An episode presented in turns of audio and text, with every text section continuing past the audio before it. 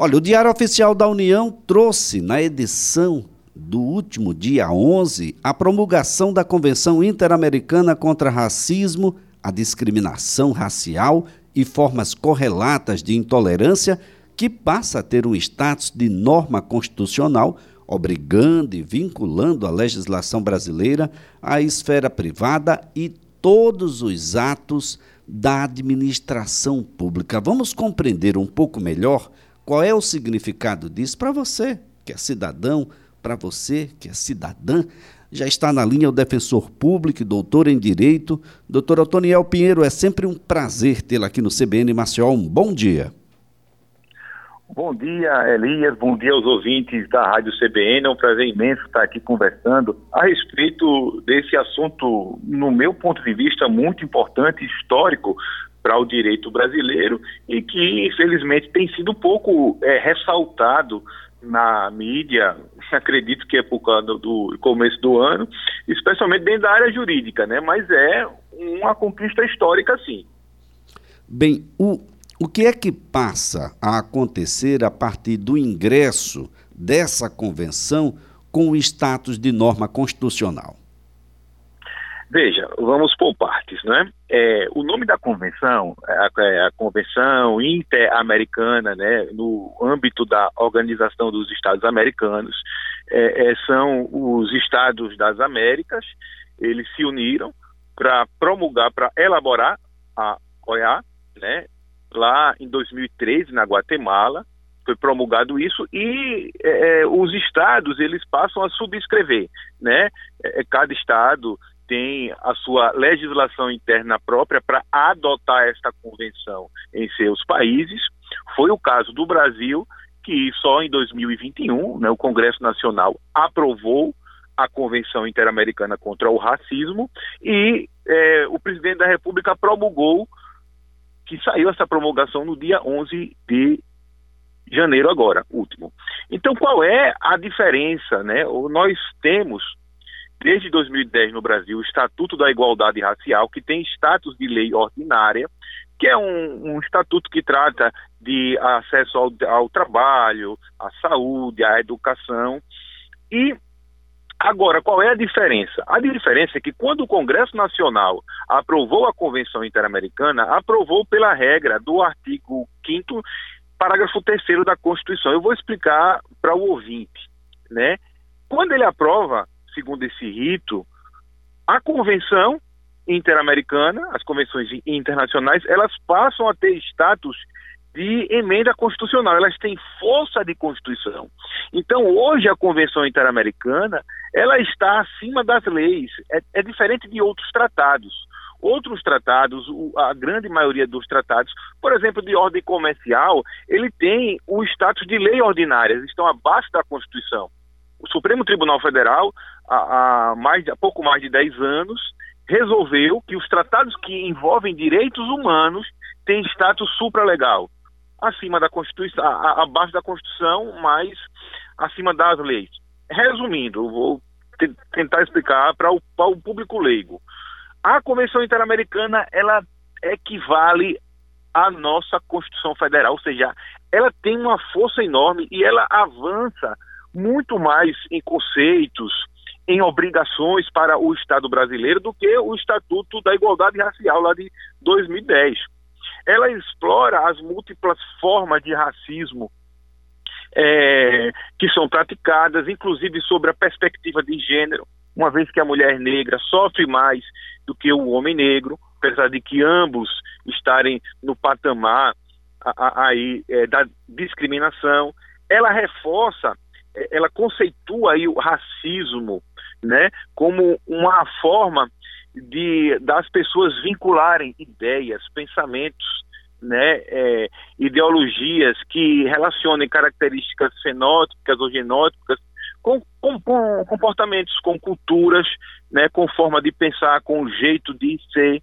né, e a discriminação racial, né, que são aquela exclusão feita de maneira coletiva é, sobre a perspectiva da cor, da origem, né, é, nacional ou étnica. Enfim, é, e, e, tem também, Elias e Carovinte, a questão inovadora, que eu considero muito especial, que é a questão da discriminação racial indireta. É um termo novo utilizado para dentro do ordenamento jurídico brasileiro. Essa, essa discriminação racial indireta, ela é caracterizada através de medidas que aparentemente são neutras, mas quando aplicadas, elas causam discriminação racial é típico da estrutura do nosso país, da, é, do, do, que nós chamamos do racismo estrutural. O racismo estrutural que, com a convenção, o Estado, o município e a União Federal são obrigados a combater, a adotar políticas para combater o racismo estrutural, é o racismo que causa a, dis, a disparidade é o racismo que causa a disparidade no acesso ao trabalho, é o racismo que causa disparidade na questão dos próprios assassinatos, uma vez que ah, o número de é, pessoas negras assassinadas, o percentual é muito maior do que o percentual constatado na população. Enfim, são termos, são obrigações importantes para o, o, o Estado brasileiro que agora eles estão vinculados, uma vez que é norma constitucional. Bem, doutor Otoniel, a, é, esse instrumento, ele traz também, a, estabelecendo medidas especiais, ações afirmativas que o Estado brasileiro deve adotar a fim de assegurar a igualdade entre todos? Claro, claro. E olha, são vários tipos de ações afirmativas que podem ser praticadas. Né, eu vou citar algumas delas, né, a, a questão de você investigar essas disparidades dentro é, da sociedade brasileira. Vamos a alguns exemplos, né? O número de vacinados brancos no Brasil nessa pandemia da Covid é o dobro do número de vacinados negros. Como assim? Está acontecendo alguma coisa, né?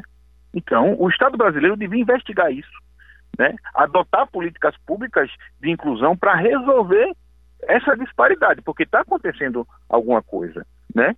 A política pública também dentro da escola.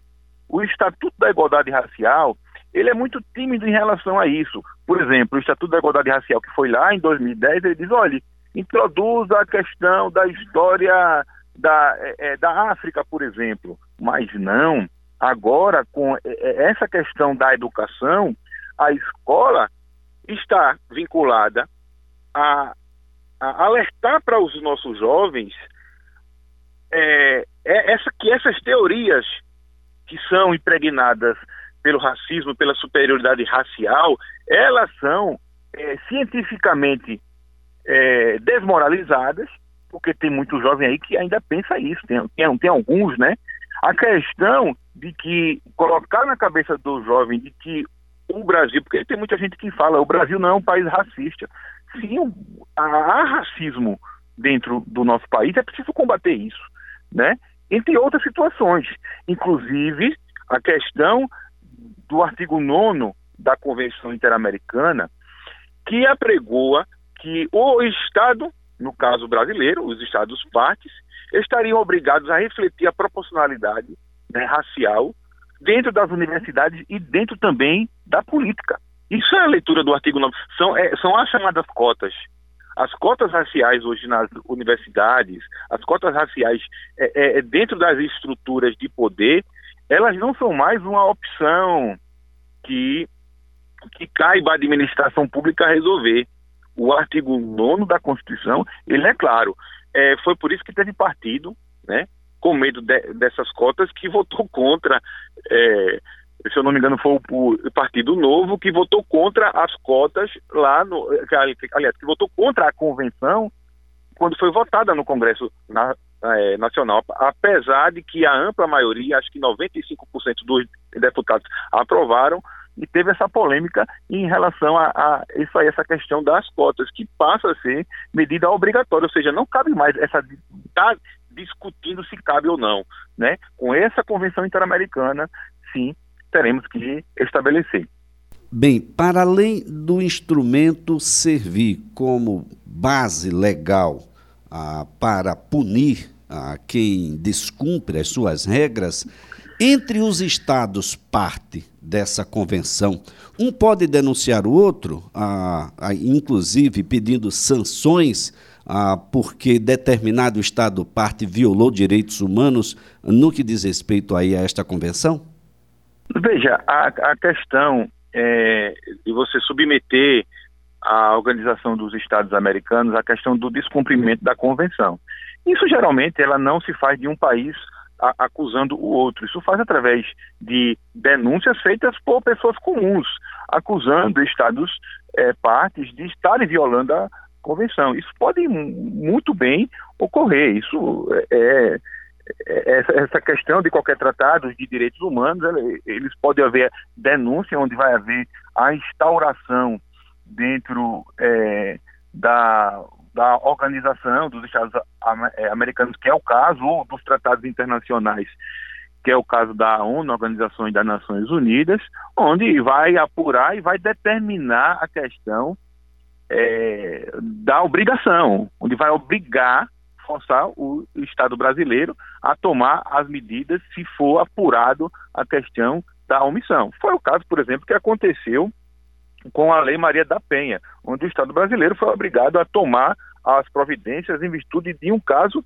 que aconteceu com a própria Maria da Penha e que constatou-se que o, o governo brasileiro foi omisso. Mas, enfim, a convenção, ela reforça essa obrigação do Estado brasileiro para que tenha consciência de que o, o combate à discriminação racial ela não se faz apenas é, criminalizando entre um indivíduo ou outro, mas se faz sim no enfrentamento, na correção de estruturas dentro da sociedade, para que a gente possa combater esse racismo estrutural que é produto de nossa construção histórica de violência, de exclusão, que modelou a nossa sociedade moderna. Bem, como é que o, o cidadão comum pode acessar essa nova norma? De que maneira isso vai se manifestar do ponto de vista prático, doutor? Veja, na internet ela está de fácil acesso, ela foi publicada no Diário Oficial da União no dia 11 né, de janeiro, ela está de fácil acesso, mas o que é mais importante é que a, a, as, as pessoas, a sociedade brasileira, os órgãos de defesa dos movimentos negros, os órgãos de defesa dos direitos humanos, né, eles é, fiquem atentos ao cumprimento dessa convenção, que é norma constitucional. Porque se não, não basta, veja, ter a legislação lá parada se ninguém provocar, se ninguém insistir, ou se o próprio poder público não tomar nenhuma providência. Ela vai virar uma letra morta, porque o que falta é buscar a efetividade. Aliás, eu não estou dizendo que falta, né? Porque ela entrou em vigência tem pouco tempo. Mas se houver se as pessoas passarem a dormir em berço esplêndido, deixar essa convenção para lá, ela vai se tornar uma letra morta, né? Porque há sim exigências seríssimas do ponto de vista de cumprimento do Estado brasileiro para esse combate à questão do racismo estrutural, né? Combater estereótipos. Há também, Elias e caro ouvinte, um papel importante da imprensa a imprensa, é, porque a convenção ela vincula também os agentes privados, um papel de conscientização, né, na questão de saber que aquela piada com a religião afro, quando algumas pessoas relacionam a, a religião afro com coisas satânicas, isso aí é produto do racismo. Isso aí é produto do racismo estrutural que está enraizado em, em nossa sociedade há séculos. Então, é, é, não só o papel do poder público, não só o papel do cidadão, não só o papel é, das organizações de, de, defesa dos direitos humanos e do movimento negro, mas também da imprensa e da sociedade. Bem, a, a, a convenção traz aí a obrigatoriedade da instalação de uma instituição nacional responsável aí por monitorar o cumprimento dela e essa, essa instalação ela deve ser informada à própria Secretaria-Geral da OEA. É isso mesmo, doutor?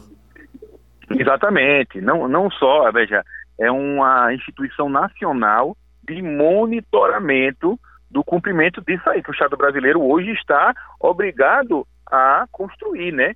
É, é, essa, essa questão. E também de legislação.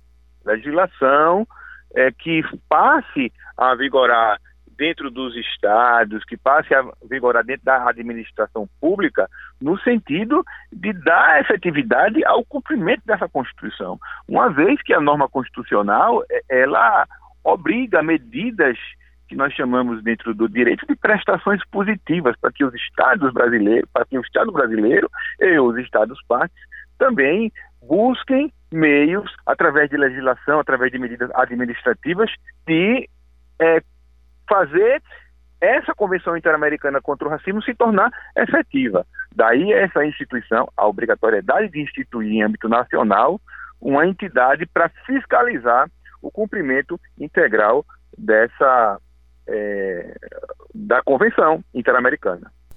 Bem, doutor Otoniel Pinheiro, mais uma vez a nossa gratidão pela colaboração aqui prestada. Um excelente dia para o senhor. Eu que agradeço, Elias. Um excelente dia para todos da rádio e para todos os ouvintes da Rádio CBN. Doutor Otoniel Pinheiro é defensor público e doutor em Direito.